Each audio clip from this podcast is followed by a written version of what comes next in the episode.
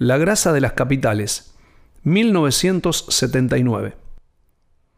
Desconforme y harto de las críticas al trabajo de Cerú Girán, Charlie estaba muy molesto con ciertas publicaciones a las que tilda de grasa, porque las considera mediocres y molestas.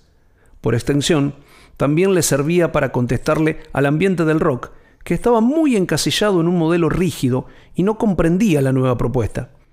En cono de vieja data, ya que ese rock que se autocalificaba como duro, le reservaba el mote de blando a sui generis.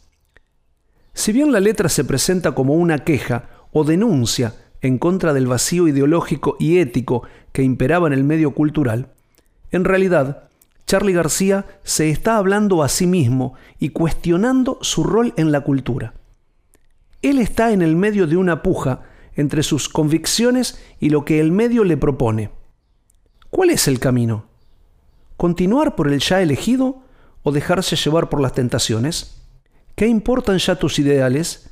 ¿Qué importa tu canción? La grasa de las capitales cubre tu corazón.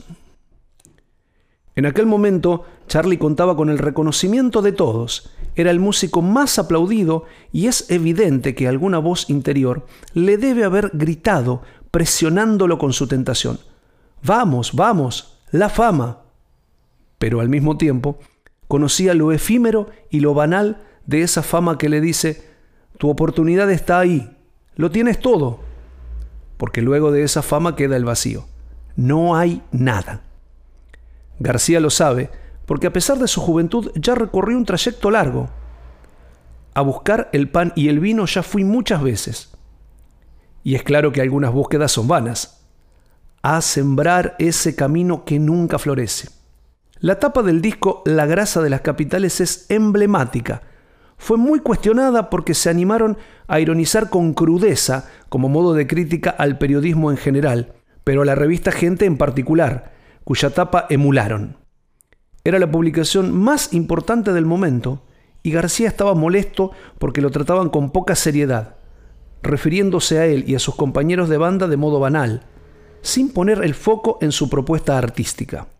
La misma voz interior que en esta canción lo cuestiona, al mismo tiempo le abre una posibilidad y lo insta a confiar en sus ideas y en su estética, y a no dejarse llevar por el éxito fácil. No trances más con la televisión. Gente revista, la revista Gente. Gente careta. Por suerte para todos nosotros, su intuición fue acertada. No escuchó el canto de las sirenas y siguió adelante guiado solo por su convicción artística.